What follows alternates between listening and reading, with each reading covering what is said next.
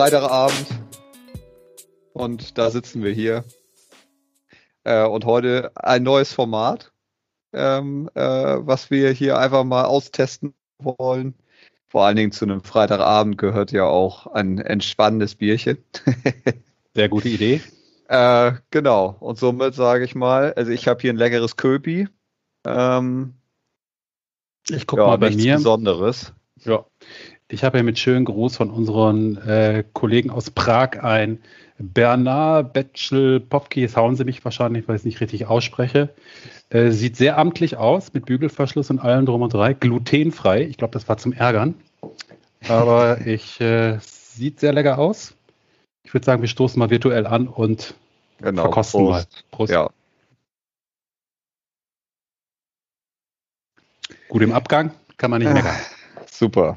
Ähm, genau, Köpi schmeckt wie Köpi schmeckt, da kann man nichts falsch machen. Oder wie man in einigen Regionen in Deutschland sagt, da weiß man, was man hat.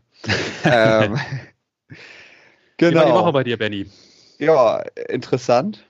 Ähm, wie jede Woche äh, irgendwie gefühlt viel los. Äh, gefühlt auch äh, seit der Pandemie nur noch Videokonferenzen. Und deswegen ja. freue ich mich jetzt hier in der nächsten zu sitzen. Aber du, da fällt mir ein, habe ich im Vorgespräch gar nicht gefragt. Was macht denn dein Productivity Score? Sagt dir das was? Äh, nur bedingt. Klar, weil Productivity war noch nie dein Thema, ne? Klar. nee, spannende News. Äh, ging so ein bisschen unter, interessanterweise. Microsoft hat sich ja ein bisschen ins Fettnäpfchen gesetzt. Die haben vor ein paar Tagen ein neues Feature aktiviert, nennt sich wirklich Productivity Score. Damit dürfen die lieben Vorgesetzten genau messen und tracken, wie lange die lieben Mitarbeiter in Teams arbeiten. Und äh, das kam natürlich nicht so gut an. Äh, verständlicherweise, ich halte es wirklich für einen echten Fauxpas, was sie da gemacht haben. Erinnert mich ein bisschen an Good Old IBM. Die haben ja, das ist schon echt Jahre her, also ich glaube, die haben sogar damals einen Big Brother Award dafür bekommen. Sowas ähnliches mal gemacht unter dem Namen Social Dashboard oder so. Ne? Alles mit dieser dämlichen Idee, sorry. Ich messe Zeiten von Mitarbeitern am Rechner und meine daraus Produktivität ableiten zu können. Mal ganz unabhängig davon, ob es clever ist, sowas überhaupt zu machen. Ne? Aber mich und, regt am meisten eigentlich auf, dass die meinen, wenn ich Minuten messe, in dass ich in einem Meeting bin, daraus ableiten zu können, dass man produktiv ist oder nicht. Was für ein Quatsch. Sorry. Ja, vor allen Dingen ich das Gefühl habe in den Meetings, dass man eigentlich nur noch in Meetings hängt und sich nur noch bespricht und Dinge, die eigentlich gemacht werden müssen, eigentlich ja, ja fast gar nicht mehr stattfinden. Also ich finde es echt schwierig. Und was das Thema äh, Productivity Score angeht, muss ich ganz ehrlich sagen, also würde mich auch mal interessieren, ob das datenschutztechnisch dann überhaupt so sauber ist. Ja. Äh, ähm, ich weiß nicht, haben Sie das äh, in Europa auch ausgerollt oder ist das nur Amerika?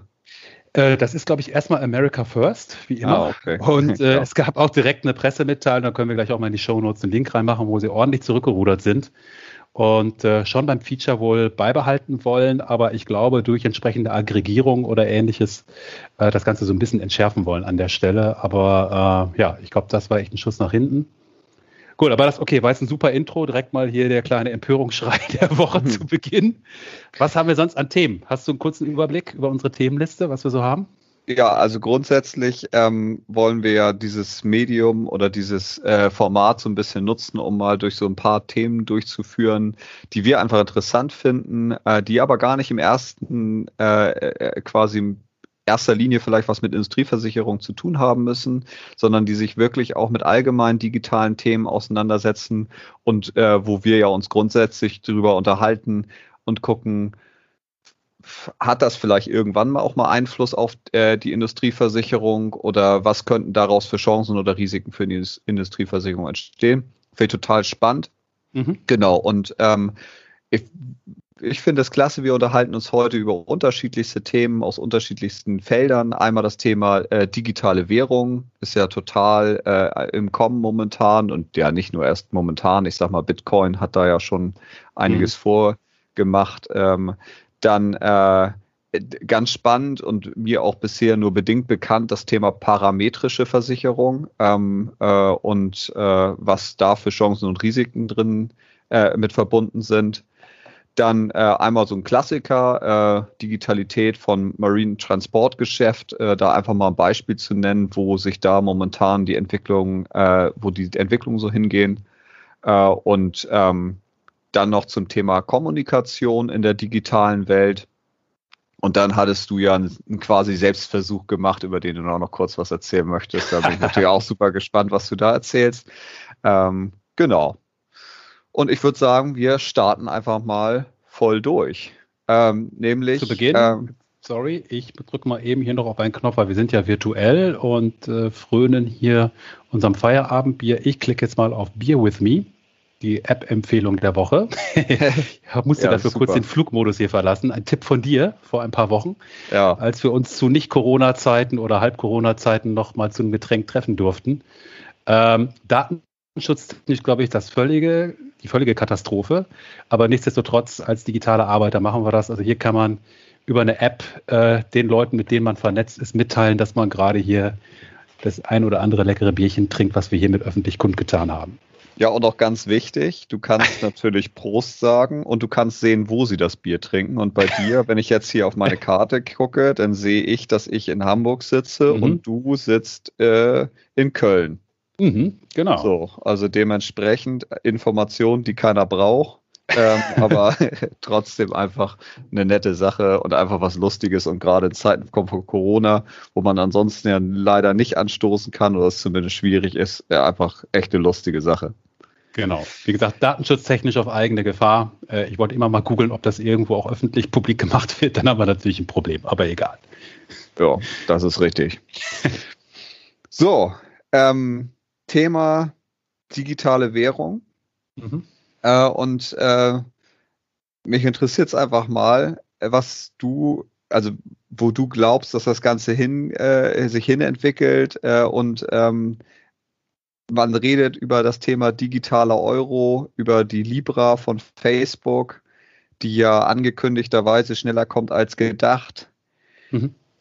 Also erstmal wäre es total klasse, glaube ich, wenn du grundsätzlich einmal was zum Thema digitale Währung sagst und dann einfach auch vielleicht einmal den Schwenk machst oder wir uns über den Schwenk unterhalten, vielleicht hin zum Industriegeschäft.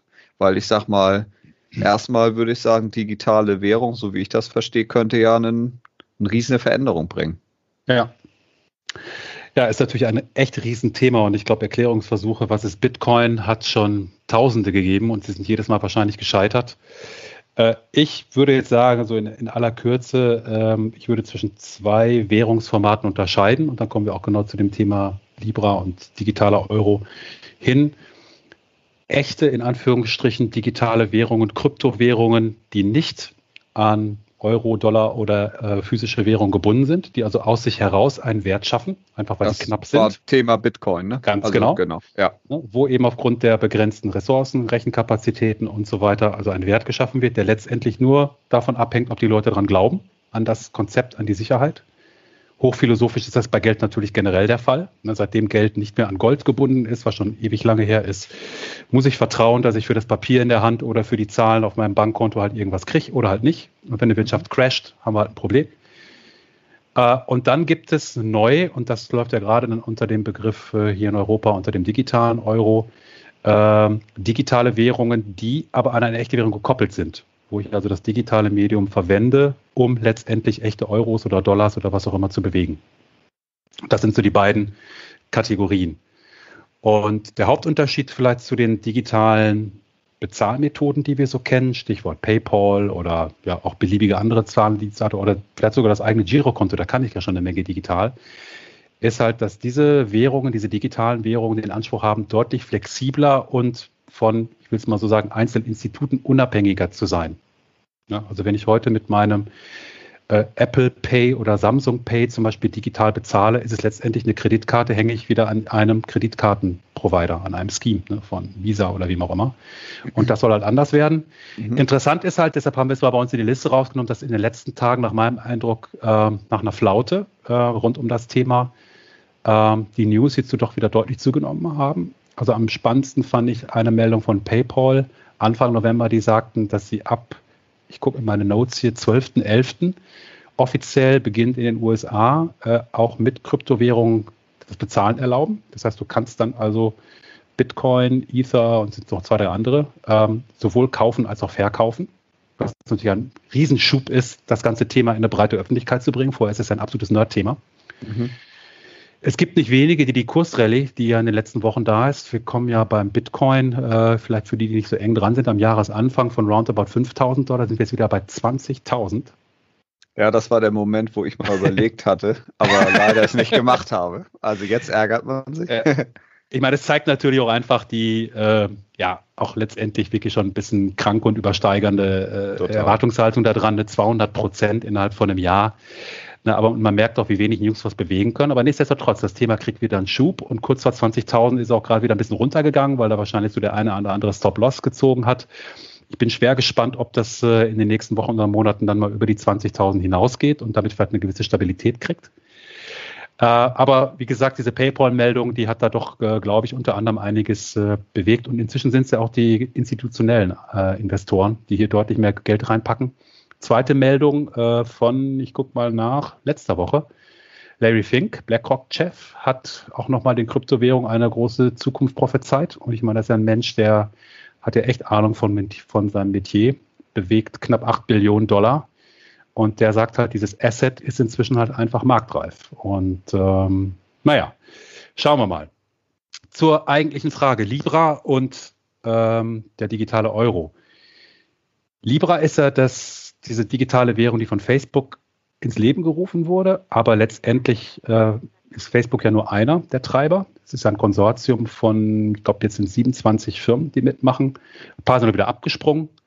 Ähm, also zum Beispiel Visa, Mastercard, Vodafone, die am Anfang mit viel Euphorie dabei waren, sind wieder abgesprungen. Es sind gleichberechtigte Partner, die sich zum Ziel gesetzt haben, ein weltweites, digitales, Blockchain-basiertes Zahlungssystem zu etablieren. Da haben wir jetzt alle Buzzwords der Welt drin, mhm. ähm, um, äh, das war die ursprüngliche Idee, eine Währung damit auszugeben, die an echtes Geld gekoppelt ist. Das heißt, nur wenn ich Geld einzahle, kann ich danach auch digital damit handeln.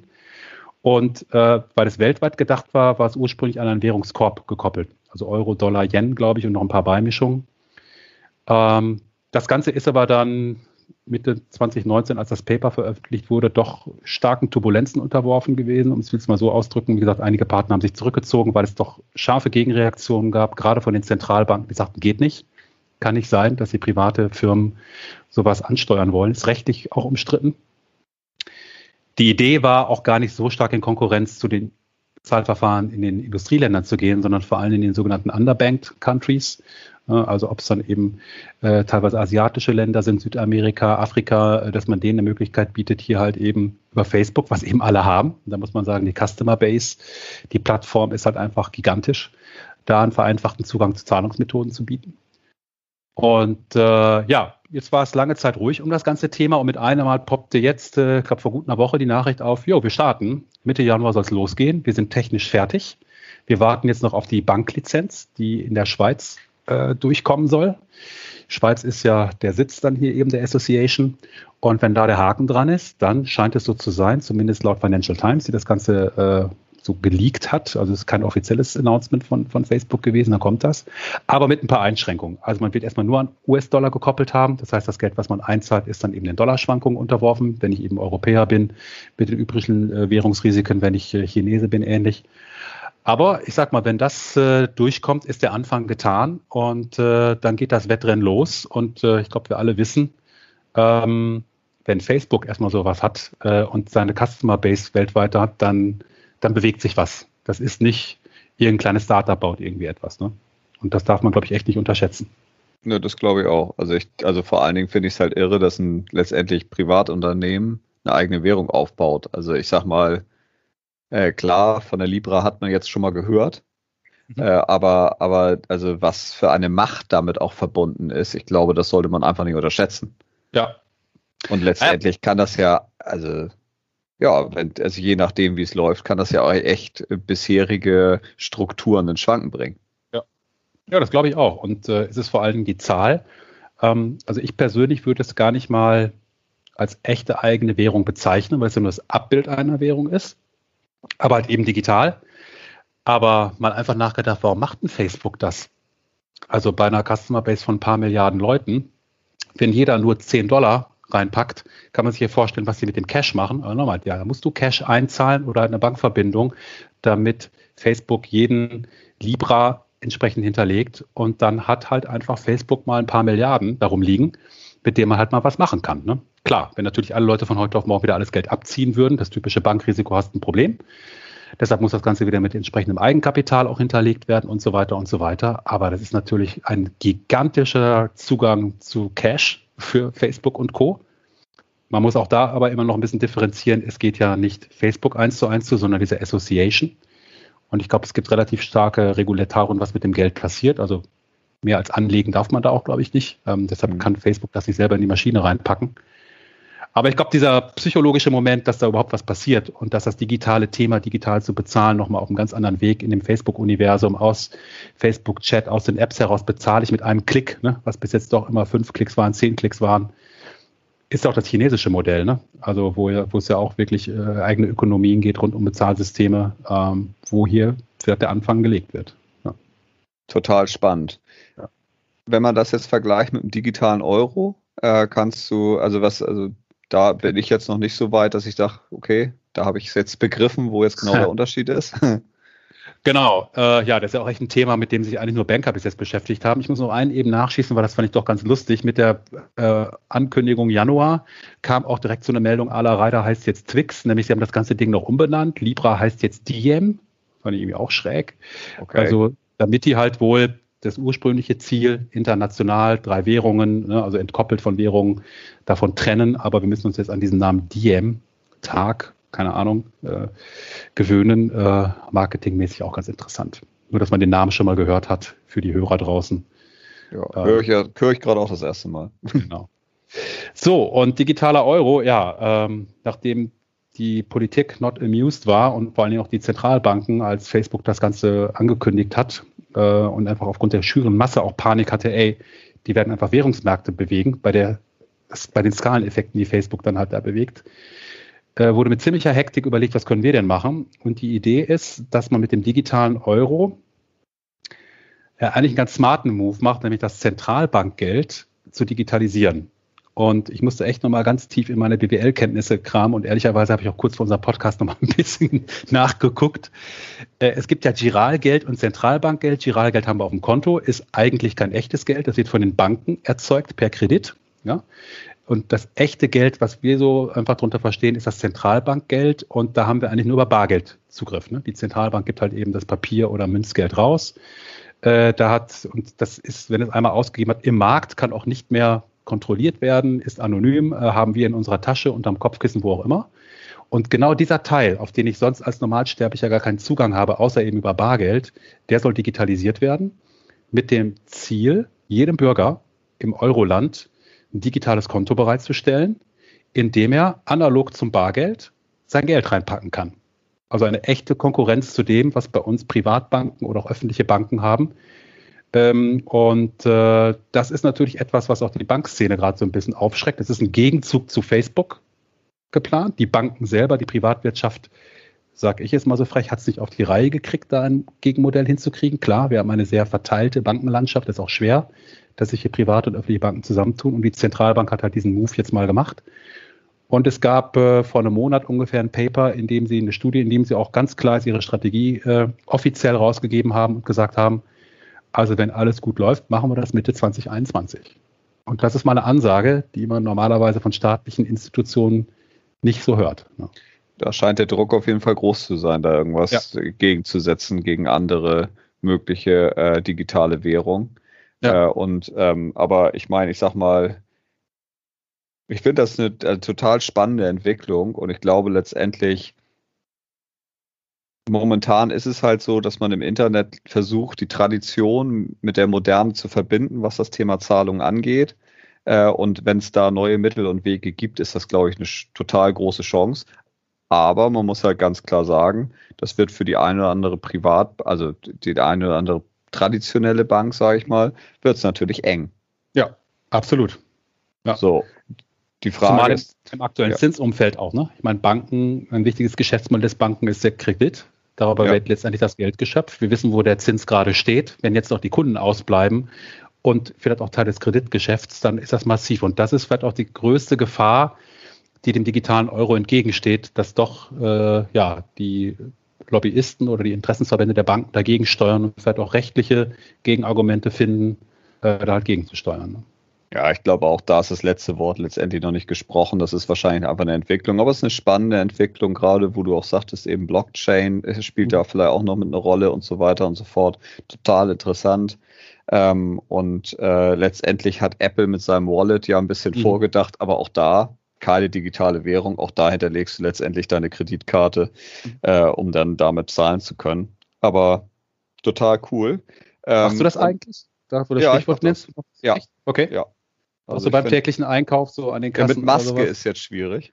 Ach stimmt, wegen ah, ja, ja, kenne ich auch. Also ja. die Maske, die nervt da total.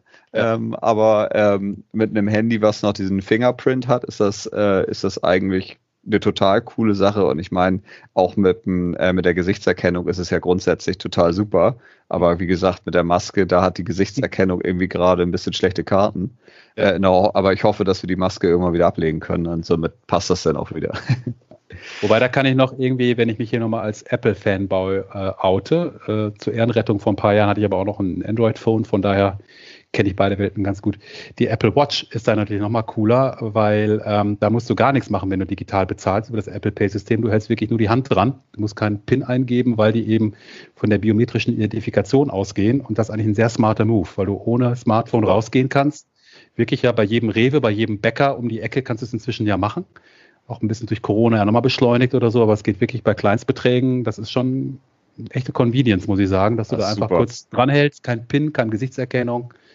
Ne? Nerdmäßig, ich merke es immer noch, wenn man das dann so macht, fühlt man sich auch ein bisschen komisch, wenn man dann irgendwie bei so einer Kasse da rumfummelt, aber auch hier merkt man, es wird, glaube ich, keine Revolution, sondern eher so eine Evolution, nur mal ein paar Jahre und dann wird es ganz normal. Ne? Also, ja. ja. total. Also ich sag mal, ich fand es ja schon klasse, dass in Deutschland dann auch irgendwann mal dieses äh, kontaktlose Zahlen, ich sag mal, dass man Kreditkarte halt wirklich nur noch ähm, auf das Gerät legen muss äh, ja. äh, oder sonst was. Äh, das finde ich ja schon klasse, also wenn man sich überlegt, wie lange das schon in anderen Ländern, äh, skandinavischen Ländern oder auch äh, England oder sonst was möglich war. Äh, also die Deutschen sind da schon manchmal ein bisschen, das dauert alles ein bisschen länger. Ich finde es gut, dass es jetzt möglich ist. Ich finde Apple Pay ist einfach da auch eine klasse Ergänzung. Äh, und mit der Uhr hast du total recht. Ich fairerweise habe keine Uhr, dementsprechend kann ich das nur bedingt beurteilen. du bist auch ein bisschen jünger. Die jungen Leute brauchen ja keine Uhren mehr, habe ich gelernt. Ja. genau. Benny, ähm, einen habe ich noch, sag mal, äh, jetzt können sich natürlich einige fragen, ja, warum erzählen die hier irgendwas von Uhren und Smartphones und sowas? Was hat denn das mit Industrieversicherungen zu tun? Und ich meine, du hast mir doch auch mal ein bisschen was erzählt bei euch so aus dem Kontext auch vom Business, wo ihr auch mit PayPal zusammenarbeitet. So ganz ohne ist das ja zum Teil mit Zahlungsdienstleistern heute ja auch nicht. Und da könnte ja durchaus auch ein Impact auf unsere Domäne, auf Industrie und Gewerbe ja durchaus auch mit drin sein, wenn es sowas wie so einen Euro, digitalen Euro demnächst gibt, ne?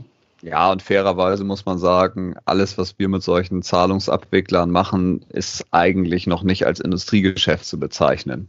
Mhm. Also natürlich haben wir nicht nur Industriegeschäft, sondern natürlich äh, tummeln wir uns auch in gewissermaßen äh, im Privatkundensegment und Kleinstgewerbesegment.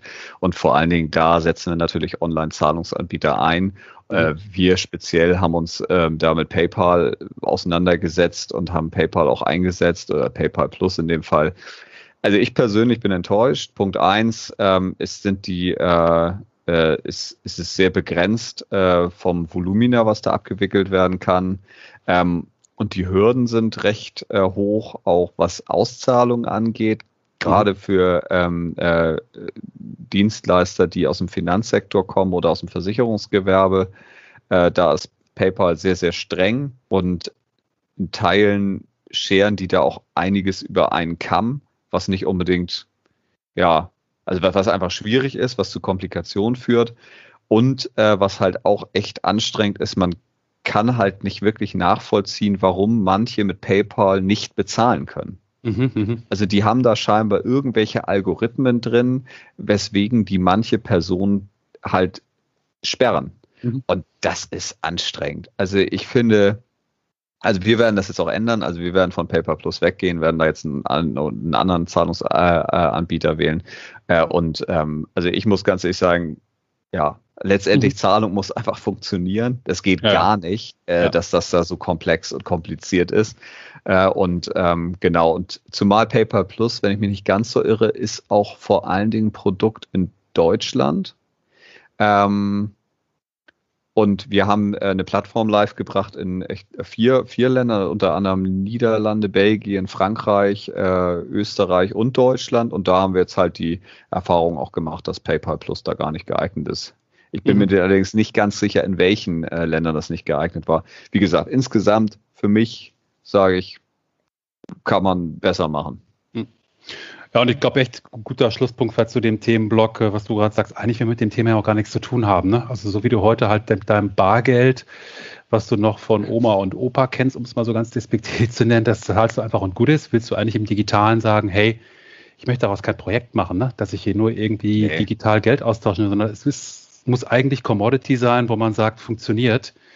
Und äh, ja, auch, dass dann in dieser Wirtschaftskette noch ein paar ähm, ja, Dienstleister dazwischen hängen, die auch nochmal die Hand aufhalten, ganz ehrlich, gerade bei kleineren Beträgen, und ich rede jetzt nicht von 5 Euro, sondern auch 100 Euro, 5000 Euro, 2% weg sind 2%. Äh, für was? Könnte man jetzt mal wirklich ganz hart fragen. Ne?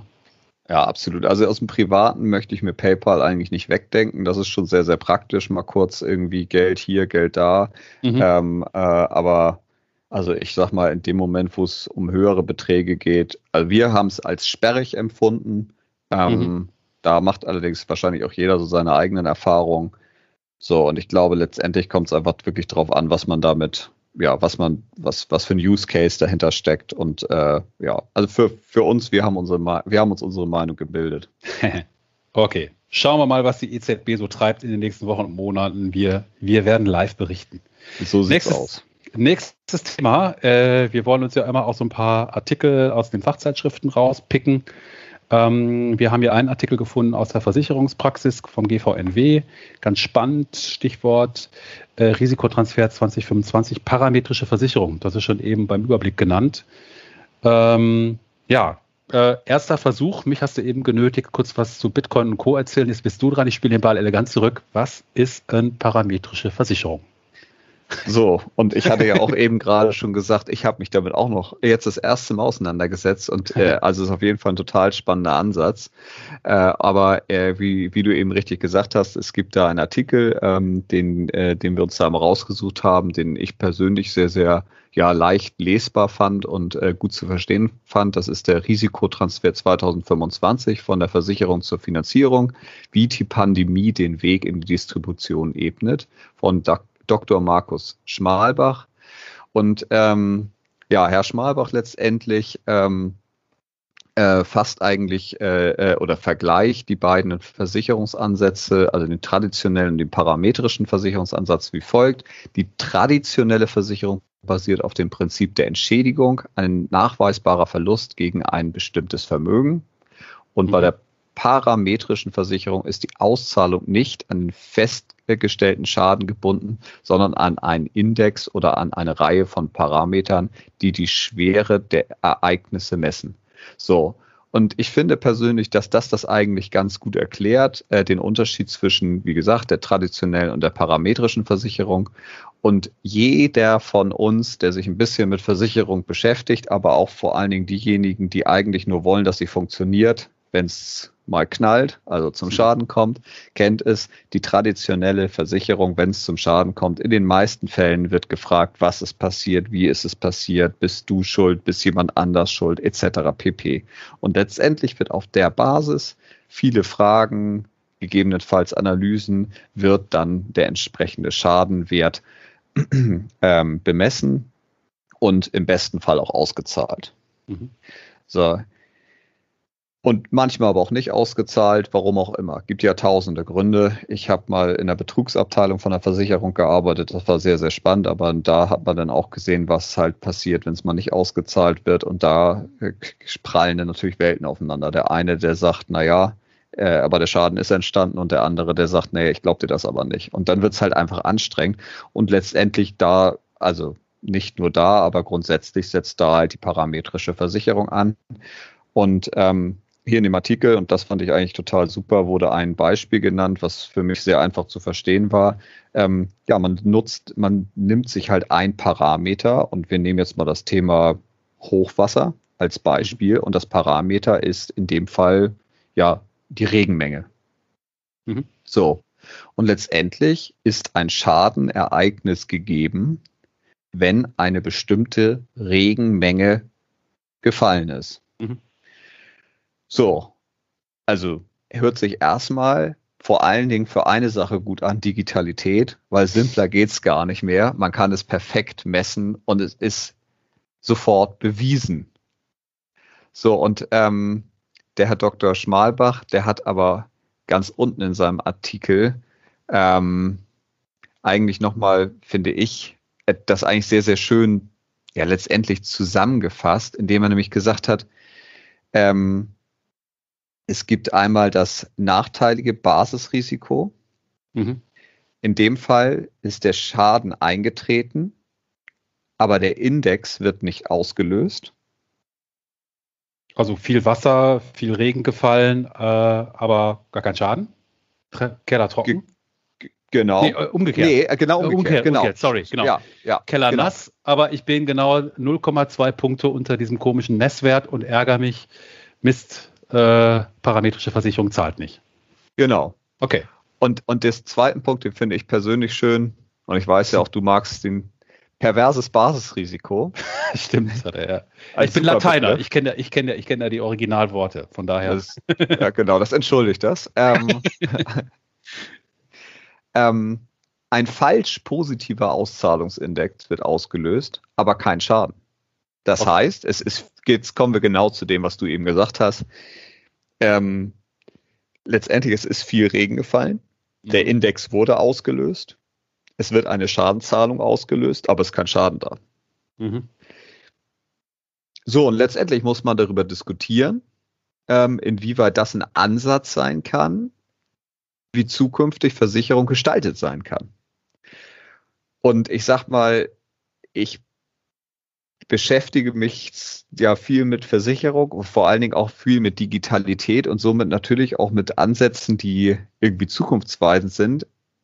Und trotzdem muss ich sagen, also ich finde es an der einen oder anderen Stelle schon schwer, sich diesen Ansatz in der Praxis vorzustellen. Kann aber trotzdem, also finde es total richtig, darüber ganz offen nachzudenken und darüber zu diskutieren, ob zumindest für gewisse Szenarien so ein Ansatz letztendlich viel, viel ziel, zielführender ist, weil einfach ehrlich als andere bisherige ähm, äh, äh, äh, Versicherungsmethoden. Ja. So. Ich hoffe, ich habe es in deinem Sinne zusammengefasst und es ist einigermaßen verständlich rübergekommen. Jetzt fehlt der Dr. Schmalbach, der jetzt wahrscheinlich seinen Zeigefinger hebt und sagt, nein, Herr Zür. nein, aber äh, ich finde alles äh, sehr gut zusammengefasst äh, und äh, meine, meine Meinung wäre ähnlich wie deine. Ich glaube, er selber hat auch gar nicht den Anspruch zu sagen, das ist der Ansatz, der alles andere schlägt, sondern er muss an der richtigen Stelle angesetzt werden. Der Titel sagt ja auch, ne, wie die Pandemie den Weg in die Disruption ebnet. Also ich glaube, der Schwerpunkt ist bei Risiken, die nicht im eigenen Einflussbereich liegen, ja, die man dann eben mathematisch, finanzmathematisch, da wo sich dann eben ähm, ja, unsere Kollegen ähm, aus dem Aktuariat freuen und sagen, ich kann mit Hilfe von Zahlen, von Daten statistisch ermitteln, wie wahrscheinlich der Eintritt von ABC ist, Niederschlag und so weiter. Das Thema ist da ja auch nicht ganz neu, weil ja insbesondere die Rückversicherer sowas ja auch machen mit ihren äh, Cut-Bonds zum Beispiel, wo sie ja durchaus Sachen wie Erdbebenrisiken, Hurricanes und so weiter ja auch am Finanzmarkt wiederum absichern und da ist es die gleiche Wette. Ne? Es wird einfach knallhart gesagt, äh, okay, ab Erdbeben, Erdbebenstufe 5 in der und der Region wird ausgezahlt oder halt nicht. Äh, und dementsprechend äh, steigt oder fällt der Kurs äh, und der Finanzmarkt macht halt mit und die Versicherer bekommen darüber das Kapital, um den Schaden dann eben für ihre Kunden zu regulieren. Und klar, aus digitaler Perspektive, glaube ich, ein sehr spannender Baustein. Und bin auch mal gespannt, inwieweit das bei den Industrieversicherungen an der einen oder anderen Stelle als Beimischung oder als Spezialprodukt in ein paar Nischen, weil so gerade bei Industrie 4.0, wo wir überall Parameter haben, ne, die also aus der Produktionskette kommen, wo man einfach sagt, hey, Frequenzschäden, die mache ich wirklich parametrisiert oder situativ. Das ist ja auch so eine Gratwanderung so ein bisschen dazwischen. Und wo man sagt, da mache ich nicht den typischen Schadenregulierungsprozess, einfach zu teuer. Ne? Ja, absolut. Also ich glaube auch so ein Mix, der wird es letztendlich sein. Ähm, ich glaube, man wird äh, gewisse Szenarien finden, wo ähm, äh, so parametrische Ansätze total spannend sind in Kombination mit anderen Ansätzen und aber auch durchaus traditionellen Ansätzen. Äh, und ähm, also da kann man ja also sonst wohin denken. Also ich finde, wie gesagt, den Ansatz super. mhm. äh, weil er total ehrlich ist. Ähm, aber du hast total recht, er ist eine, eine Wette. Und letztendlich hat er nur noch bedingt etwas mit dem originären Risiko zu tun, meiner Meinung nach. Also, äh, also man, man sagt halt, ab dann wird das gemacht. Mhm. Aber ob da denn wirklich ein Schaden ist oder nicht, also auch beim Erdbeben kann es ja. sein, dass da kein Haus steht. Also ja, klar. klar, man kann es auf eine Region begrenzen etc. pp. Aber selbst dann kann es ja sein, dass die Häuser gar nicht beschädigt wurden. So und ich finde es für Rückversicherungen kann man sich natürlich total gut vorstellen. Ähm, äh, aber, aber jetzt für Erstversicherer, ähm, die dann vielleicht in direkten Kundenkontakt stehen, mhm es sind, ich glaube, wie gesagt, auch genau da könnte man dann mit, mit, einem guten Mix arbeiten, vielleicht unterschiedliche Ansätze, aber, aber ich glaube, dass der, der Ansatz auf jeden Fall durchdacht werden muss äh, und letztendlich auch in gewisser Weise ähm, äh, Zukunft hat. Ja.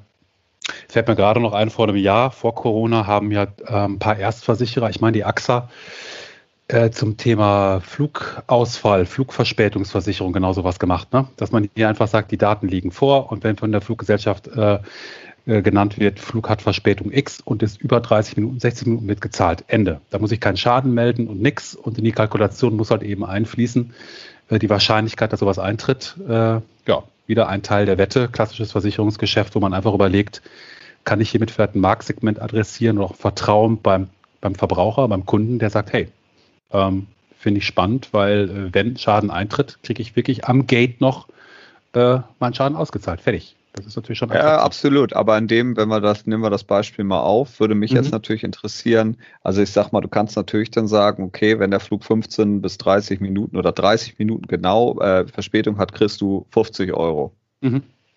So, und der eine hat jetzt aber ein First-Class-Ticket und der andere hat die Economy Class, äh, keine Ahnung was.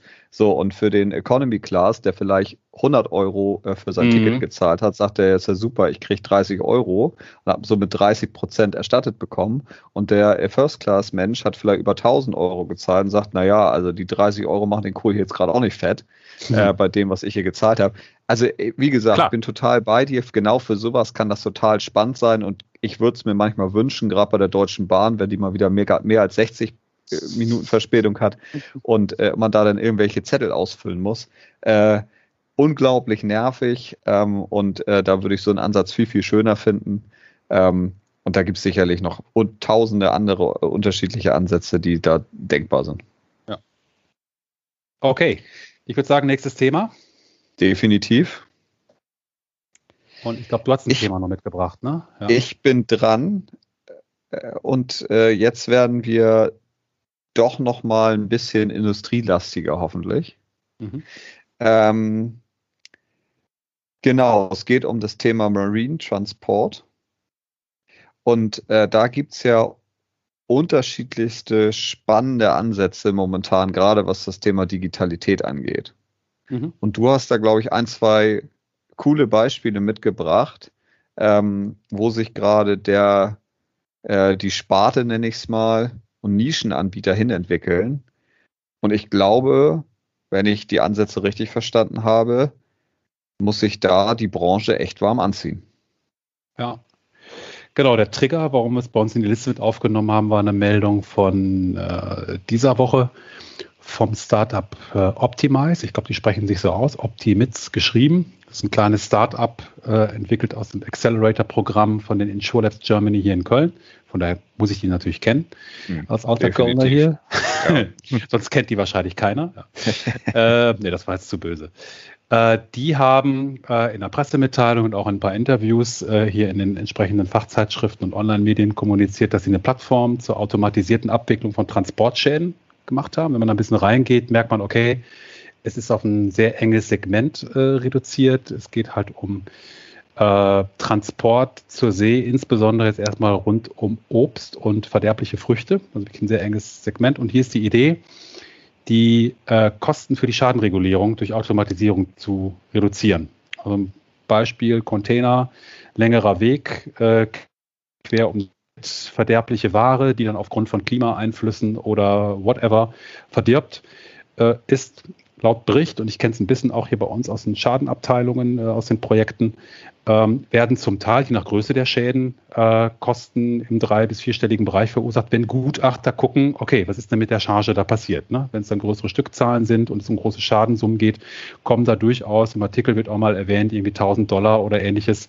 weil halt jemand vor Ort ist, das checken muss und so weiter und so weiter. Klar. Und hier ist der Ansatz, Aufwand. ist immer Aufwand. Und äh, auf der anderen Seite die beteiligten Unternehmen hier, also neben dem Startup Optimize sind es äh, IBM als Technologiepartner, Maersk eben hier als Logistiker, äh, Lloyds spielt auch wohl ein bisschen mit, äh, die gesagt haben, naja, wir haben einfach so eine Frequenz und wir haben hier so ein Volumen, äh, dass es einfach zu teuer und zu langsam ist. Äh, lass uns doch gucken, wie wir das automatisieren können. Und die Idee ist hier mit wie es dann so schön heißt, bildgebenden Verfahren, also sprich Fotos, äh, das zu dokumentieren und daraus ähm, auch mit Hilfe von automatisierten Tools. Ein bisschen AI darf natürlich auch nicht fehlen. Dafür zu sorgen, dass man einen Großteil der so gemeldeten Schäden, ich lade ein Foto hoch vom Schaden, sofort automatisch reguliert werden oder zumindest so aufbereitet werden können, dass hier derjenige, der den Schaden reguliert, äh, eine relativ schnelle Entscheidung treffen kann und man vor allem die Vorortprüfung deutlich reduzieren kann. Aber heißt auf gut Deutsch gesagt, wenn ich dich jetzt ganz kurz da unterbrechen darf, ähm, es ist jetzt nicht ein vollautomatisierter Prozess, mhm. sondern es ist schon so, da sind Menschen, die in dem Fall ein Foto machen. Mhm. Im Zweifel sind auch Menschen, die sich die Fotos angucken und auf Basis der, dessen, was sie sehen, letztendlich eine Bewertung abgeben.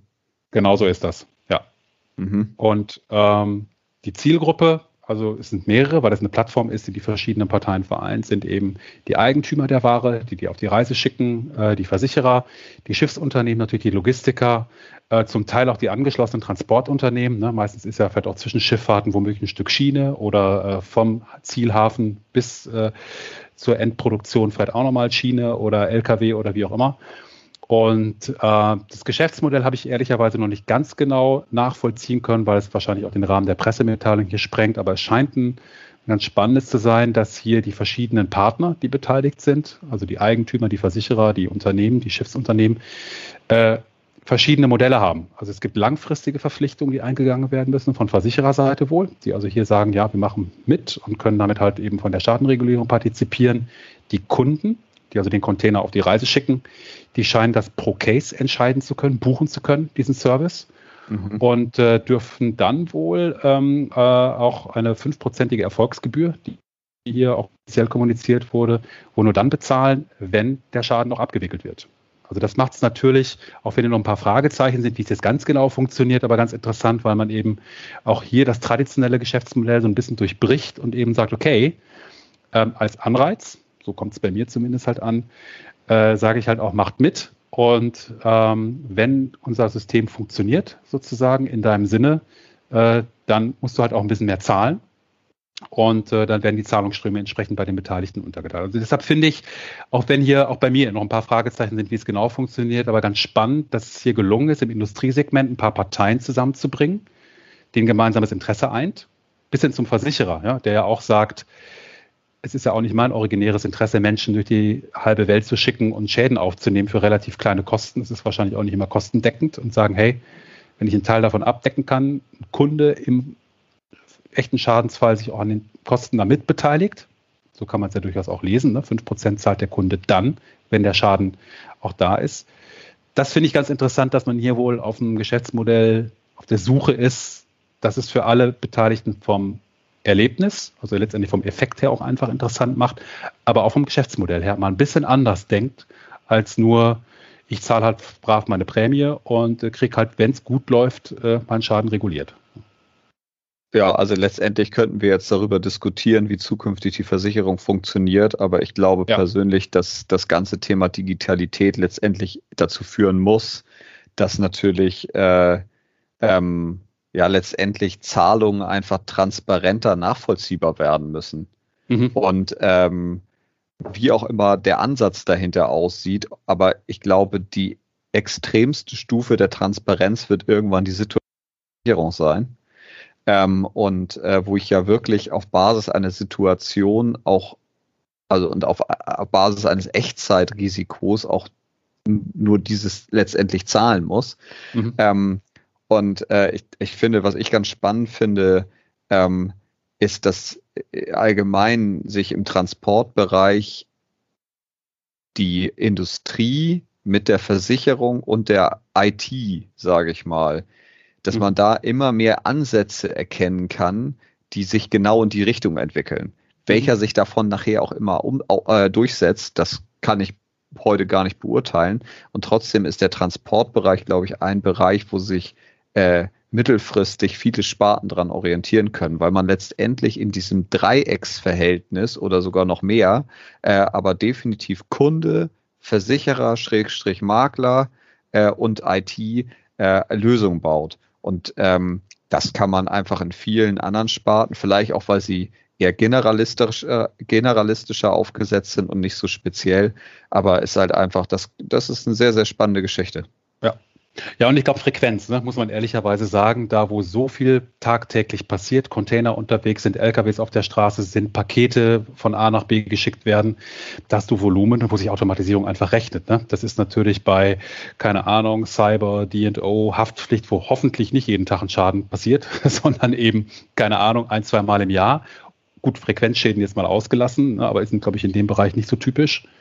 Ich wollte gerade sagen, Cyber würde ich jetzt dir, glaube ich, widersprechen. Also ich glaube, äh, also ich habe auch keinen Überblick zu 100 mhm. Prozent, mhm. aber ich würde sagen, es gibt Cyberschäden ohne Ende. Allein wenn ich bei uns ins nähere Umfeld mhm. hier gucke, ähm, äh, äh, wie viele Firmen ähm, äh, äh, gehackt werden und wo äh, Ordner ge gesperrt werden und da ähm, äh, Lösegelder letztendlich gefordert werden. Also ich mittlerweile ist es ja fast schon, das ist ja schon fast ein Standardgeschäft geworden. Das ist ja furchtbar. Mhm. Also, ich glaube, da ist schon richtig was los. Ähm, ja, also dementsprechend, ich glaube, ich glaube, die Transportversicherung ist deswegen prädestiniert, weil sie natürlich, wie du richtigerweise sagst, natürlich eine hohe Frequenz hat, aber vor allen Dingen letztendlich ähm, äh, in, in, sich immer innerhalb eines quasi ähm, äh, einer Branche äh, äh, und, und eines Use Cases äh, befindet, sage ich mal. Und das mhm. ist natürlich bei einer Sachversicherung, also Sachrisiko, also ist natürlich viel vielfältiger, Haftpflichtrisiko genauso. Mhm. Da, äh, und und ähm, dementsprechend, glaube ich, wird sich da das eher noch weiter hinziehen, bis es da irgendwelche Lösungen gibt. Ähm, ich glaube, alle einfach letztendlich wird man sich da gut daran orientieren kann äh, an der Transportversicherung. Äh, Aber denken wir mal an Produktionsunternehmen und daran, dass auch die natürlich Industrie 4.0 Daten ohne Ende produzieren. Ich bin mir 100% Automotive, Riesensektor. Ich bin mir 100% mhm. sicher, da wird es über kurz oder lang wird es da auch Ansätze geben, die in, die in eine ähnliche Richtung gehen. Und dann sogar vielleicht mit den Transportansätzen, weil auch das ist da ja wichtig, gekoppelt werden können. Ja. Okay, ich kriege schon wilde Zeichen hier aus der Regie und von ähm, du hast ja auch wahrscheinlich einen vor Ort da, ne, bei dir. Natürlich. Äh, ja, klar, äh, da arbeiten wir noch ein bisschen dran. Äh, aber wir sollten mal zum nächsten Thema kommen, äh, bevor wir hier zum totalen Laber-Podcast äh, rauskommen. Ich hoffe, dass noch viele Hörer mit äh, hier dabei sind. Das nächste Thema, wir bleiben beim Thema Automatisierung von Industrie. Jetzt wieder erstmal ein bisschen ins Privatgeschäft, aber mit der Frage durchaus auch geknöpft, ob das auch Auswirkungen vielleicht auf Gewerbe und Industrie haben könnte. Äh, es gab Artikel auf dem Versicherungsmonitor zum Thema, dass die Gotha neue Sprachbots wohl testet, die sogar die äh, Kollegen bei der Gotha selbst ja, für sich aufsetzen können, ne, also auf Mitarbeiterebene, nicht nur auf IT-Ebene. Also da kommt bei mir so ein bisschen so noch dieses Schlüsselwort äh, Low-Code, No-Code, also dass das sogar von den Fachbereichen selbst wohl gemacht werden kann, um bestimmte Formen der Kommunikation mit dem Kunden halt zu übernehmen. Und auf der anderen Seite eine Studie, die sagt, im Privatbereich gibt es eine steigende Akzeptanz dabei, auf diese persönliche Beratung zu verzichten. Und äh, genau, das wird mal so als Trigger für uns, um mal so zu gucken. Äh, da gibt es also Digitalisierungsbemühungen. Wie siehst du das als jemand, der nun wirklich in der Industriesparte auch zu Hause ist? Glaubst du, dass Teile dieser bestimmt ja auch noch Ideen, die so in den Kinderschuhen stecken, auch im Privatbereich. Also ich kenne es aus der eigenen Erfahrung noch sehr wenig, dass ich als Privatkunde mit einer Versicherung digital mit irgendwelchen Chatbots oder Sprachassistenten kommuniziere. Aber glaubst du, dass sowas perspektivisch äh, auch mal irgendwann in Teile von Gewerbe oder sogar Industrie rüberschwappen kann? Oder wird das auf immer und ewig das Gespräch sein, wo sich beide Parteien im Anzug begegnen und äh, ja, alles wirklich auf hochindividueller Ebene besprechen? Also das Wichtigste ist für mich, dass sie sich nicht im Anzug begegnen. ähm, aber ja. ja. also nee, ich glaube nicht. Äh, es ist immer noch verbreitet, aber aber die Branche taut langsam auf, was was sehr sehr angenehm ist, muss ich sagen. Ähm, nee, Spaß beiseite. Also ich sag mal, ich glaube, das kann ja jeder äh, hier an sich selber momentan feststellen, wie ähm, ja, wie wir uns letztendlich immer mehr an, äh, an Technik und an, an sowas wie Sprachassistenten äh, oder auch Bots äh, gewöhnen. Mhm. Ähm, ich glaube, über kurz oder lang wird ein Teil darüber abwickelbar sein. Ein anderer Teil wird aber auch immer weiterhin individuell bleiben. Und das ist auch gut so. Also ich, ich letztendlich geht es um individuelles Geschäft in der Industrie und nicht nur über Standards ich glaube, in diesem äh, Thema äh, äh, Automatisierung, wie gesagt, du hast ja eben gerade selber gesagt, ähm, es, äh, es ist, wir sprechen hier über Low-Code, No-Code, wir haben ja auch schon Podcasts dazu aufgenommen, absolut spannende Ansätze, ähm, äh, wo wirklich eben keine Techniker mehr gebraucht werden, um sowas aufzusetzen. Letztendlich geht es darum, nicht, äh, also nicht wertschöpfende Prozesse schlanker zu gestalten, und sich als Mensch wirklich auf die wertschöpfenden Prozesse zu konzentrieren und wirklich Mehrwerte zu generieren. Und äh, für diese nicht wertschöpfenden Prozesse, glaube ich, sind, äh, sind diese Bots total gut. Und da könnte ich mir auch vorstellen, äh, dass sie auch in der, in der, in der, im, äh, in der Industrieversicherung vielleicht, gerade im Frequenzbereich als Beispiel, äh, irgendwann äh, äh, eine wichtigere Rolle übernehmen. Ähm, ansonsten bin ich aber weiterhin auch fest davon überzeugt, dass auch der Mensch nicht wegzudenken ist. Und das mag ähm, eine, eine ja, traditionelle Meinung sein, aber ich, ich glaube halt einfach, äh, also ich glaube letztendlich, der Geschäftsführer will zumindest mittelfristig noch mit Menschen reden und sich darauf verlassen können, dass das äh, äh, äh, ja letztendlich, dass wenn was passiert, dass er den anrufen kann und dann auch durch Emotion vielleicht auch mal von dem Vertraglichen ein bisschen abgewichen werden kann und man sagt, hey, hier drücke ich mal ein Auge zu, hier helfe ich dir jetzt mal außerhalb der Range oder sonst was. Also ich glaube, es ist und bleibt ein People-Business mhm. äh, und somit können Bots helfen, aber sie werden den Menschen, glaube ich, nicht ersetzen. Ja. Ja, wahrscheinlich wird sich das auch einfach langsam und organisch entwickeln, ne? dass man dann ähnlich wie man es im Privatbereich kennt, vom Bankbereich kennt, dass bestimmte Teile automatisiert werden äh, vor kurzem noch eine Zahl gehört, Makler im Privatbereich, der durchschnittliche Makler hat 400, 500 Kunden, irgendwie sowas um den Dreh, äh, ist auch egal, ob er 200 hat, der wird nicht mit jedem individuell sprechen können. Und nur weil er halt eine Adressänderung hat oder halt eben sagt, äh, in meiner Wohnung hat sich was verändert oder whatever, ähm, sowas muss man automatisieren. Technisch muss ich jetzt wiederum sagen, äh, so ein bisschen ja auch so mein Thema, ähm, als wir uns mit dem Thema Bots sowohl also Bots, die man per, per Texteingabe steuert, als auch dann wirklich die Sprachassistenten beschäftigt haben, auch schon so vor zwei, drei Jahren, konnte ich mich persönlich auch einem gewissen Hype nicht verschließen. Ich drücke es mal so aus. Also ich fand das eine, eine coole Sache.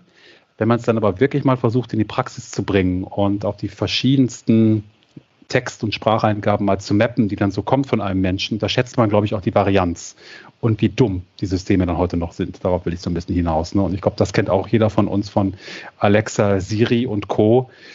Es hat, glaube ich, einen Grund, warum die noch nicht so massiv in der Nutzung sind, äh, weil auch einfach die Qualität noch nicht ganz da ist. Und die letzten 0,5 Prozent, die machen es halt aus. Ne? Also wenn du halt eben mit einem Mal merkst, ah, das ist vielleicht wirklich situativ, da lernt das System vielleicht auch ein bisschen von dem, wer da vor einem ist, diesen ganz generalistischen Ansatz. Das ist vielleicht so dieses Wettrennen, was wir auch beobachten werden. Also auf der einen Seite die Entwicklung dann der Versicherer, die wir hier genannt haben, ähm, und der Prozesse auf der anderen Seite der Technik.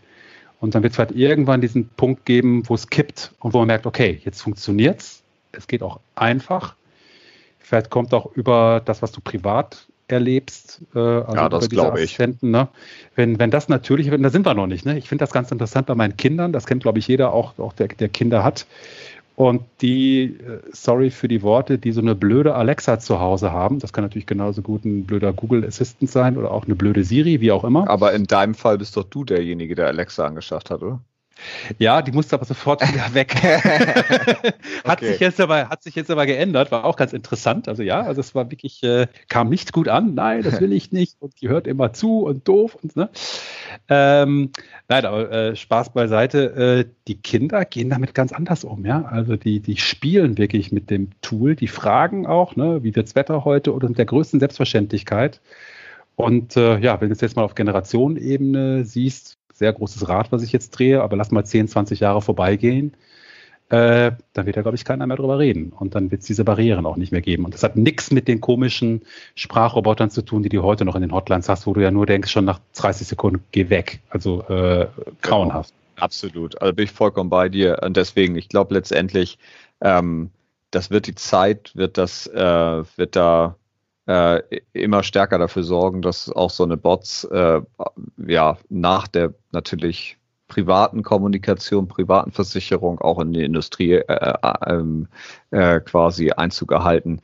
Und ähm, das, das ist nicht aufhaltbar und das ist auch okay. Ich meine, die Dinger werden besser äh, und sie sind einfach äh, aufzubauen. Sie lernen, sie werden hm. intelligenter von alleine und äh, genau. Also ich kann mir da unterschiedlichste Szenarien noch jetzt schon vorstellen. genau wie du sagst, der Mensch geht einfach ganz anders damit um.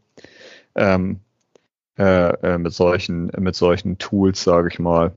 Und ja. Genau. Also sagen wir mal, für Industrieversicherung wahrscheinlich noch einen Tacken zu früh. Ja, kommt wie gesagt darauf an, auf welche, auf welche Bereiche. Ich könnte mir auch jetzt schon, was weiß ich, nehmen wir das Thema Kfz-Flotten an und Abmeldung. Ja, stimmt. Ja. Vielleicht könnte es da was sein. Also das kommt wirklich darauf an, wie die Tools in, äh, in, äh, in, in die Systeme auch integriert sind.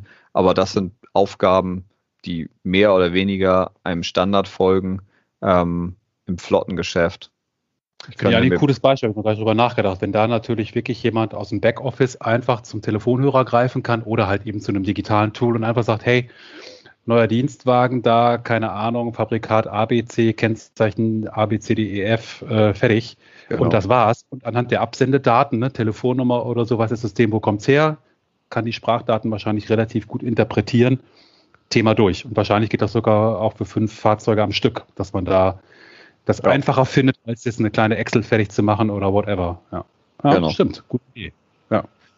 Ja, also ich denke, da gibt es Mittel und Wege und da gibt es auch jetzt schon definitiv Möglichkeiten, das zu nutzen. Ähm, genau, es ist, ich glaube, letztendlich ist das vor allen Dingen ein Kopfthema. Man muss mhm. es halt mhm. zulassen, aber der Kostendruck und, äh, und der Prozessdruck, die führen da sowieso automatisch irgendwann hin. Dass man sich genau mit solchen Themen einfach, äh, denn nicht nur wie wir hier jetzt locker beim Bierchen darüber unterhalten, sondern dass man irgendwann da sitzt und sagt, okay, wie kriegen wir jetzt eigentlich das Problem gelöst? Mhm.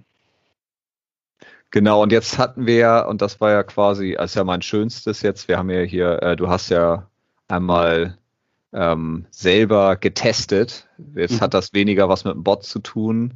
Äh, und trotzdem hast du ja einen digitalen Bedarfscheck äh, gemacht, äh, was Versicherung angeht. So, und da interessiert es mich jetzt natürlich. Erzähl mal was dazu. Mhm. Das ist ja natürlich jetzt so eine Anmoderation, so wie, wie heißt denn der noch bei? Wo ist das? Vox RTL? Jenke oder was, der, der immer die Selbstversuche macht? Keine Ahnung. Ich guck die leider nicht, aber. Ja, ich, nur von, ich kann mich natürlich raushalten, ich kenne die nur von den Plakaten, wenn man irgendwie ja. die Straßen geht oder so. hey. Naja, genau, ein Selbstversuch, aber ein relativ unspektakulärer, getriggert wieder durch eine Pressemitteilung, wenn man ja so ein bisschen aktuelle Themen durchgehen. Und zwar hat der Digitalmakler Clark ein bisschen auf die Pressetrommel gehauen und hat halt gesagt, okay, ich habe hier einen digitalen Bedarfscheck äh, für Privatgeschäft und wieder bei uns so der Trigger, wie können wir aus dem Privatgeschäft vielleicht auf unser Segment auf Industrie und Gewerbe schließen. Wer ist Clark? Die sind seit fünf Jahren am Markt, bezeichnen sich selbst eben als äh, ja, Digitalmakler äh, mit einer Beratungskomponente. Äh, ist auch mal gestartet so ein bisschen mit dem Ansatz, ich habe für dich als Privatkunde den digitalen Versicherungsordner, wo ich also meine privaten Versicherungen ablegen kann und dann auf Optimierung äh, mit Unterstützung von Clark eben meine Versicherungsverträge verbessern kann. Ähm, sie haben so laut offiziellen Kundgaben um die 200.000 Kunden, also ist kein ganz kleiner Player. Ähm, es ist nicht nur ein digitales Geschäftsmodell, was sie haben, sondern sie haben eben auch stark den Menschen integriert, also die Berater. Äh, Themen sind Kranken- und Altersvorsorge vor allen Dingen. Äh, interessant habe ich noch mal ein bisschen bei der Recherche auch rausgekriegt, ist, dass diese Berater, also ich sag mal klassischer Makler, Privatkundengeschäft, keine Provision bekommen, sondern nur was Fixgehalt motiviert sind. Das heißt, hier ist also nicht das klassische, ich verkaufe dem Kunden äh, die Riester-Rente oder äh, eben das interessante Altersvorsorgeprodukt, weil dann profitiere ich auch davon, sondern das hat man nicht schon mal entkoppelt. Das finde ich einen interessanten Case, was das Geschäftsmodell angeht. Und sie haben halt eine App, das ist eigentlich ihr, ihr Hauptzugang und äh, bis jetzt eben Ablage von Versicherungen und Optimierung. Und sie sagen jetzt, äh, ja, äh, wir wollen ähm, über eine Beratungskomponente den Kunden dabei unterstützen, wie er seine Versicherung optimieren kann. Und ich habe mich jetzt hingesetzt und habe dann die App einmal mal installiert und muss sagen, äh, die ist von der von der User Experience her, vom Installieren her wirklich super easy. Man lädt sich die App runter, er muss eigentlich nur noch einmal seine Handynummer bestätigen als Identifikationsmerkmal, bekommt eine SMS, bestätigt, dass man, dass man die eben bekommen hat und damit weiß man, wer man ist. Und dann wird man aufgefordert, wenn man möchte, ähm, nach den persönlichen Daten, aber das ist nur der Klassiker, Name, Straße, Postleitzahl, Ort, Geburtsdatum und so weiter, mehr, mehr ist es nicht, seine Versicherungsverträge anzugeben. Und jetzt kommt dieser mehrstufige Beratungsaspekt. Der erste ist, gib mal bitte deine bestehenden Verträge rüber. So. Also nicht auf Basis deines aktuellen Risikos, sondern eher auf Basis deines aktuellen Versicherungsportfolios. Ganz genau, das ist zumindest der erste Teil. Zum Risiko ja. kommen wir gleich auch nochmal, ja. gute Frage. Und du kannst also hier dann, äh, und auch das ist echt gut gemacht, muss man sagen, äh, entweder durch Nennung äh, des Versicherers und des Produkts, was du dort hast. Also du sagst dann eben zum Beispiel, ja, ich habe bei der Pfefferminz hier meine Lebensversicherung, mehr musst du nicht machen, du musst also nicht einen Tarif genau wissen oder ähnliches. Äh, gibst du das halt, muss dann noch eine Maklervollmacht unterschreiben. Das ist auch sehr smooth. Man muss also einfach nur mit dem Finger am Smartphone seine Unterschrift geben und das reicht dann. Das geht also wirklich zack, zack, zack in 30 Sekunden, dass man eben mit den drei Parametern Versicherer, was für eine Art Produkt, Unterschrift, das losgibt. Und dann kann Clark recherchieren und äh, gucken, was hast du jetzt aktuell und äh, was können wir Besseres anbieten an, an vergleichbaren Produkten. Mhm. Oder du kannst auch ein Foto machen, äh, was ein Smartphone natürlich sehr einfach ist, indem du von deiner Police, von deinem Vertrag ein Foto machst. Haben sie auch sehr gut erklärt. Bitte so das Foto aufnehmen, dass die wichtigen Sachen wie äh, der Tarif und deine Prämie mit drauf ist. Das sind natürlich die relevanten Faktoren. Darauf kann, kann Clark dann ja eben agieren.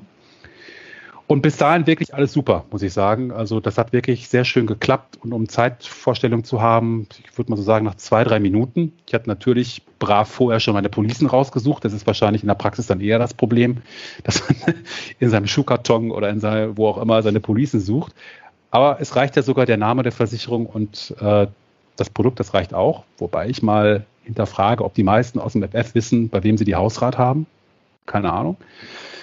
Ähm, aber dann kam, der, dann kam der erste Dämpfer, nämlich, dass bei beiden Wegen, ich habe bewusst beide probiert, also einmal für eine Hausrat und dann auch für die Haftpflicht, äh, dann die Rückmeldung kam, vielen Dank für die Angaben, wir melden uns zwischen sieben und neun oder ich glaube zwischen neun und zwölf Tagen für beide Wege. Und ich habe natürlich nach diesem Announcement, wir machen hier voll digitale Beratung und so weiter, eher die Erwartung gehabt, okay, jetzt kriege ich hier vielleicht nicht in Realtime, in fünf Sekunden, aber mit einer Minute Verzögerung, weil klar, fair enough, man muss vielleicht beim Versicherer anfragen, sich die Daten besorgen, analysieren und so weiter. Das geht nicht ganz auf Knopfdruck. Ja, aber machen wir es mal großzügig, 24 Stunden in Gottes Namen, dann kriege ich eine Antwort. Nee, eigentlich es hier Stopp und äh, der Hinweis, äh, ja, wart mal ab. Und da habe ich mich eher so gefühlt wie im traditionellen Beratungsgeschäft, Banken, Versicherungen oder auf dem Amt Jetzt musste halt warten. Ne? Und das war ein kleiner Dämpfer, wo ich mir so dachte, okay, das war eine andere Erwartung. Ne? Also wundert mich persönlich auch, weil, also ich kenne diese Zeiten auch, aber aus schwerem Geschäft, mhm. äh, wo es halt wirklich letztendlich auch häufig vorkommt, wenn komplexe Anfragen gestellt werden, dass es dann natürlich mal ein paar Tage dauert, bis man ein Angebot kriegt, ganz normal.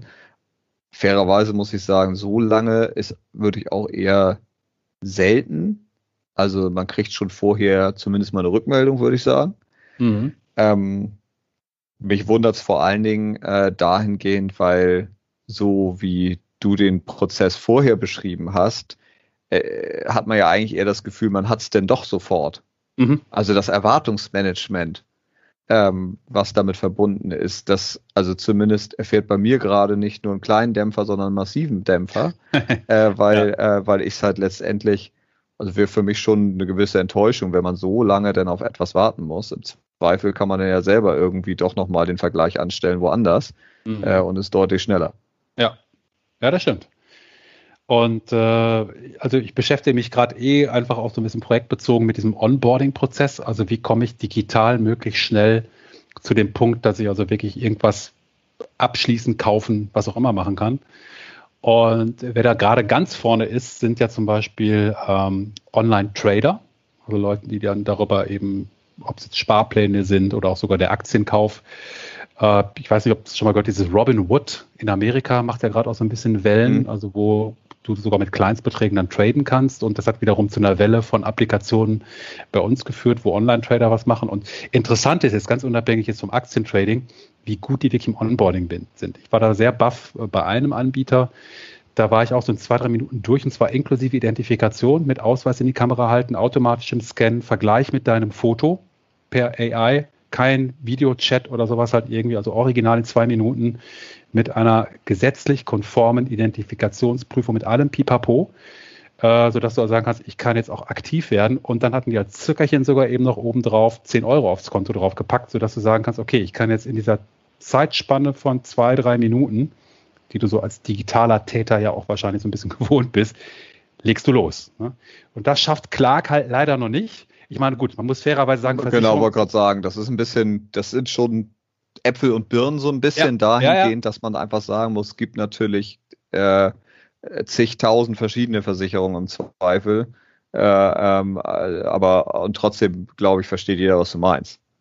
Dieses Erwartungsmanagement, was du genau. meintest. Ne? Also ich glaube, man müsste jetzt hier, wäre so mein, mein Empfinden, hier vielleicht für den Kunden, wenn er warten muss, ein Alternativszenario anbieten. Ne? Also du hast ja schon die Idee reingebracht über einen Vergleicher oder so, halt vielleicht doch nochmal zwei, drei Daten abfragen. Ich meine, ich habe ja sogar schon auch mein Geburtsdatum und so genannt. Und wenn es nur sowas ist wie, schau mal, äh, jemand in einer vergleichbaren Situation macht das und das oder so und dann kann man mit zwei, drei Klicks vielleicht sich in so einem Funnel da so annähern. Aber einfach zu sagen, stopp, das war's, das fand ich ein bisschen hart. Ne? Und die beiden anderen Angebote, die ja auch in der Pressemitteilung genannt wurden, äh, also ein automatisierter Bedarfscheck oder Instant Advice, das war das andere, ähm, die muss man wirklich manuell dann erstmal suchen und finden in der Anwendung. Also es war noch nichts, wo man dann automatisch hingeführt wurde.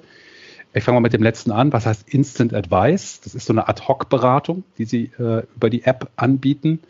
Ähm, und äh, das, das bedeutet eben, dass man hier auch sehr schnell mit einem Berater in Kontakt kommt, der einem dann auf Grundlage von ein paar Daten halt eben äh, entsprechende Produkte anbietet. Das habe ich nicht gemacht, weil mir das also ehrlicherweise dann ein bisschen zu blöd war. Jetzt letztendlich doch einfach nur an einen Callcenter-Agent oder halt eben auch an einen kompetenten Berater vermittelt zu werden. Ich wollte das digitale Erlebnis haben. Ne? Ja, absolut. Das, deshalb habe ich diesen Bedarfscheck gemacht und ich gucke mal eben ganz kurz hier, äh, habe ich hier parallel gerade offen. Ich habe das mal bei mir über Screencam mit aufgenommen, wie das funktioniert. Also dieser Bedarfscheck in der Pressemitteilung so announced. Ich lese mal eben kurz vor. Ein vollautomatisierter Bedarfscheck, zwölf Fragen in drei Minuten. Da gibt man dann so Sachen an wie Beziehungsstatus, Berufsstand über Fahrzeuge, Haustiere, Hobbys und so weiter. Und anhand dieser Daten wird dann ein Profil erstellt und der Algorithmus kalkuliert den Versicherungsbedarf, gibt Empfehlungen und so weiter und so weiter. So. Äh, angeblich nutzen das 60 Prozent der User in den ersten okay. vier Wochen was ich eine Wahnsinnszahl fand. Ne? Absolut. viel. Und 25 Prozent von den Gesamtusern, nicht von den 60, äh, lassen sich dann sogar auch weiter beraten. Okay. Und andere beeindruckende Zahl, ähm, dass 800.000 Verträge da als Input dienten, also die vorher analysiert wurden und dann eben die Datenbasis sind, um Empfehlungen für vergleichbare Kundensegmente daraus abzuleiten. Und sie würden angeblich 45.000 Dokumente jeden Monat neu hinzufügen um also eine permanent lernende Basis da zu generieren. Man merkt, Private Business, andere Stückzahlen als ein Industriegeschäft. Beeindruckend. Und auch hier dachte ich, okay, jetzt bin ich mal echt gespannt, äh, was die machen und äh, was können wir da vielleicht auch im etwas kleinteiligeren Industriegewerbegeschäft draus machen. Und ich gehe mal eben hier im Schweinsgalopp durch meinen äh, Selbstversuch durch. Wo wohnst du? In einer gemieteten Wohnung und bla bla bla. Planst du innerhalb der nächsten zwölf Monate eine Immobilie zu finanzieren? Drei Fragen, ja, nein, äh, plane eine Anschlussfinanzierung. Man fühlt sich so ein bisschen wie beim Bankberater. Besitzt du eines der folgenden Fahrzeuge? Auto, Wohnwagen, Anhänger, Motorrad? Nein. Auch easy. Also die drei Minuten der zwölf Fragen scheinen ganz gut zu klappen. Familiensituation, verheiratet, Single, Partnerschaft, hast du Kinder? Ja, nein. Also es geht wirklich schön schnell und easy. Äh, Anzahl der Kinder äh, und ja, nach noch drei, vier, fünf Fragen, interessanterweise dann auch, ob man gerne im Garten arbeitet. Da habe ich natürlich ja gesagt. Ich bin ja der berühmte Mann mit dem grünen Daumen und bin da genau, ganz vorne. Nat Naturbursche. Auch ganz vorne weg, ganz klar, ja. Ähm, so, kam dann halt eine freundliche Antwort. Hey Ansgar, diddle äh, alles super. Und ja, dann kam ehrlicherweise ein bisschen Ernüchterung, leider. Denn es kam relativ einfaches Ergebnis, dass da halt sagt, okay, ähm, eine Haftpflicht wäre echt gut, wenn du die hättest, äh, weil Ne? Wenn du anderen da irgendwie mal Blödes antust, dann zahlt halt jemand anders. Altersvorsorge ist auch nicht schlecht. Und wenn du ein Auto hast, ist eine Kfz-Versicherung auch nicht übel. Sag ich mal, okay, ähm, ist jetzt nicht ganz so Rocket Science und brauche ich dafür 800.000 Dokumente und 45.000 jeden Monat? Weiß ich nicht. Also ich will jetzt ein bisschen augenzwinkernd sagen, ähm, das ist jetzt nichts, was einen überrascht aus dem privaten Kontext heraus. Ne? Und ich hatte nicht den Eindruck, dass meine private Situation, bis auf so eine relativ simple Analogie, klar, wenn du ein Auto hast, Kfz, ich vermute, wenn ich keins angegeben hätte, dann ist auch keiner Kfz angegeben, hoffe ich zumindest mal. Äh, und äh, dass vielleicht eben aufgrund des Familienstatus gesagt wird, okay, eine Altersvorsorge hat eine andere Relevanz, als wenn du Single bist. Aber ganz ehrlich, das sind ja wirklich äh, Binsenweisheiten, jetzt wenn man es mal ganz hart formuliert. Und ähm, außer diesem, dieser Empfehlung, nimm mal die und die Produkte, äh, war es das auch. Also man bekommt nur so ein Ranking wichtig, sinnvoll, sehr wichtig. Das ist wirklich die Klassifizierung. Ne? Also gesetzliche Krankenversicherung wichtig, Pflegezusatz sinnvoll, private Altersvorsorge sehr wichtig. Die Frage ist, was wäre rausgekommen, hättest du die Risikofragen vorher nicht ausgefüllt? Weil für mich hört sich das gerade so ein bisschen so an, das ist ja so eher generalistisch. Ja. Wahrscheinlich kann man das auf 80 Prozent aller Menschen so übertragen. Ja, ganz genau. Ähm, ja, also ich, ich ja. Wenn ich noch ganz kurz zum, zum, Abschluss dann eben konnte man hier Angebot anfordern noch anklicken und äh, gut, dann kommt aber eigentlich der Klassiker einer Antragsstrecke. Ich gebe noch vielleicht zwei, drei Zusatzinformationen an, ne, vielleicht mein Jahresbruttogehalt oder eine andere wichtige Information. Aber Fazit für mich, was wir schon auch so bei dem anderen Thema hatten, also ich kann meine Policen hochladen äh, oder eine Info geben. Ähm, stoppe dann hier auch. Ich bekomme eine relativ einfache Risikoeinschätzung, die ich, glaube ich, problemlos auf Gewerbe oder sogar Industrie übertragen könnte. Oh, du hast einen Vorstand oder mehrere, eine D&O wäre nicht schlecht. Oh, du bist in dem und dem Bereich unterwegs, eine Transportversicherung wäre nicht schlecht. Also das ist ja wirklich die Analogie hier. Ähm, aber das ist wirklich eine Beratungskomponente zu nennen, die mit den Attributen wie auch in der Pressemitteilung, das fand ich jetzt so ein bisschen enttäuschend. Nochmal, sehr gute Applikation, wirklich von der Benutzerführung, von der Gestaltung her sehr easy. Aber was noch fehlt, ist einfach zum Schluss hin, da wo es sehr interessant wird, also in Interaktion mit dem Benutzer zu treten, vielleicht wirklich mal über Risikomanagement oder auch dann äh, eben das Mapping auf die Produkte nachzudenken. Und da kommt man eigentlich ins traditionelle Geschäft also ins traditionelle Prozessdenken und Tüpfelchen auf dem i. Äh, ich habe das gemacht, also roundabout fünf bis zehn Minuten dann alles in allem, leg's Handy weg, geht zu einem Kollegen rüber äh, wegen, wegen einer Absprache. Mit einmal klingelt das Telefon, Frankfurter Nummer, kann damit nichts anfangen, geh ran.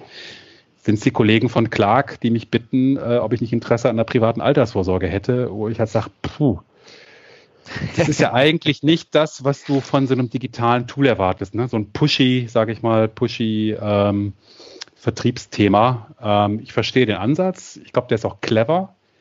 Aber ob er die Zielgruppe jetzt wirklich da abholt, äh, ich würde da mal eine kleine Fragezeichen so dahinter setzen. Ne?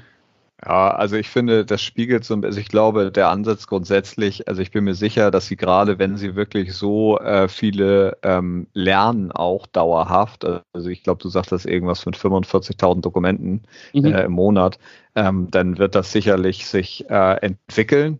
Und mhm. trotzdem finde ich, ist das einfach ein Paradebeispiel eigentlich für die aktuelle Situation im Markt, die wir überall erkennen, dass unglaublich viel kommuniziert wird und häufig auch hochtrabend kommuniziert wird. Ähm, und dass dann aber man doch merkt, dass der eine oder andere Ansatz sich wirklich noch stark in der Entwicklung befindet. Und da ist ja auch also ist, man merkt ja gerade auf Maklerseite zumindest und sicherlich auch auf Versicherer, also letztendlich auf Kundenseite, dass einfach auch viel Enttäuschung schon und viel mhm. Verunsicherung, mhm. ähm, was, was letztendlich dadurch kommt, dass viel versprochen wurde und teilweise einfach viel auch gescheitert ist. Mhm. Ähm, und es, meiner Meinung nach bringt es überhaupt nicht entschuldigen oder sonst was zu finden, aber ich glaube halt diese extreme Überkommunikation, äh, die hilft da nicht unbedingt. Und da, ja. glaube ich, muss der Markt einfach ehrlicher werden, weil die Themen sind komplex, die Themen sind nicht einfach, man lernt äh, und an, also ich glaube halt, da würde man viel besser fahren, wenn man sagt, ja, also die und die Fähigkeiten werden wir haben, aber wir müssen daran noch arbeiten. Mhm. Äh, aber das sind die Ziele, dann erwartet das auch keiner und vielleicht aber viele sagen, ja, die Ziele sind total super und ich unterstütze euch dabei, diese Ziele zu erreichen. Mhm. Vielleicht muss man zum Abschluss noch sagen, relativieren so ein bisschen. Wir kommen natürlich aus der Branche. Für uns sind viele Sachen hier selbstverständlich. Ne? Wenn ich eben gesagt habe, ja klar, das sagt mir jetzt irgendwie meine Hausrat, meine Haftpflicht, meine Kfz. Äh, wenn ich mich versuche, in die Lage des äh, Normalsterblichen Anführungsstrichen zu versetzen, der mit Versicherung in der Regel ja nie was zu tun hat. Ne? Das sind ein paar Kontaktpunkte im Jahr, äh, nicht im Jahr, im Leben wahrscheinlich nur. Ja. Vielleicht ist für den die User Experience eine andere, ne? dass er sagt, okay, ich kriege das mal schön kompakt hier aufbereitet und äh, das ist wirklich auch angenehmer, als jetzt nur vom Callcenter abgespeist zu werden oder ähnliches. Ne? Deshalb äh, Kritik ist es wirklich moderat. Äh, ich finde es auch gut, dass hier die Kollegen voranpreschen und das Thema treiben. Ja, absolut. Ähm, mir ging es so ein bisschen darum, dass ja teilweise bei uns in der Branche selber wenn man dann nur die Pressemitteilung liest, äh, hier auch teilweise Erwartungen geschürt werden, wenn man dann eben hier im Industriegewerbe, oh, guck mal, im Privatbereich geht schon das und das und das, weil man es vielleicht gar nicht selbst ausprobiert hat und die Realität ist eben noch eine andere. Ne? Und wir merken, ja. es dauert einfach noch ein bisschen und äh, nochmal an die Kollegen von Clark sollten zuhören. Ich glaube, ihr macht da echt einen guten Job. Äh, und äh, ich würde vielleicht bei der Kommunikation gar zurücktreten, wenn ich mir den Hinweis erlauben darf. Aber äh, ich glaube, der Erfolg der Kollegen gibt ihnen ja auch recht. Sie sind ja lange Jahre am Markt und machen das ja auch gut. Und ja, wir bei uns im Industrie- und Gewerbebereich, wir haben ja auch noch eine Menge vor uns. Ist ja nicht so, dass bei uns alles super läuft, ne? sondern Digitalisierung ist ein echt schweres Business. Ne? Genau. Letztendlich ist es total schwierig und gerade im Industriesegment, wo wir versuchen, das Individuelle zum Standard zu machen und das zu digitalisieren. Halleluja. Große Aufgabe. Und äh, ich bin total gespannt, wann und wie wir ankommen. Wenn das nicht das perfekte Schlusswort war, Halleluja. das Bier ist leer. Die sind ja auch getränk, treu unseres Vorsatzes bei einem Bier geblieben. So die Zeit, aus. hast du das im Blick? Wo sind wir jetzt? Ich, ich habe es ganz ehrlich gesagt nicht im Blick, aber gefühlt auf jeden Fall über 60 Minuten. Aber locker. Ich würde mal auf die 90 mal so tippen. Nicht schlecht. Ja, wahrscheinlich. Fürs erste Mal. Mal gucken, wer zuhört. ja. Ich finde, es hat Frage. echt Spaß gemacht. Definitiv. Ich hoffe, Ansgar. unseren Zuhörern hat es auch gut gefallen und ich sag mal, bis zum nächsten Mal, habt ein gutes Wochenende und bis demnächst. Also, ciao, schönen Abend dir. Tschüss, mach's gut.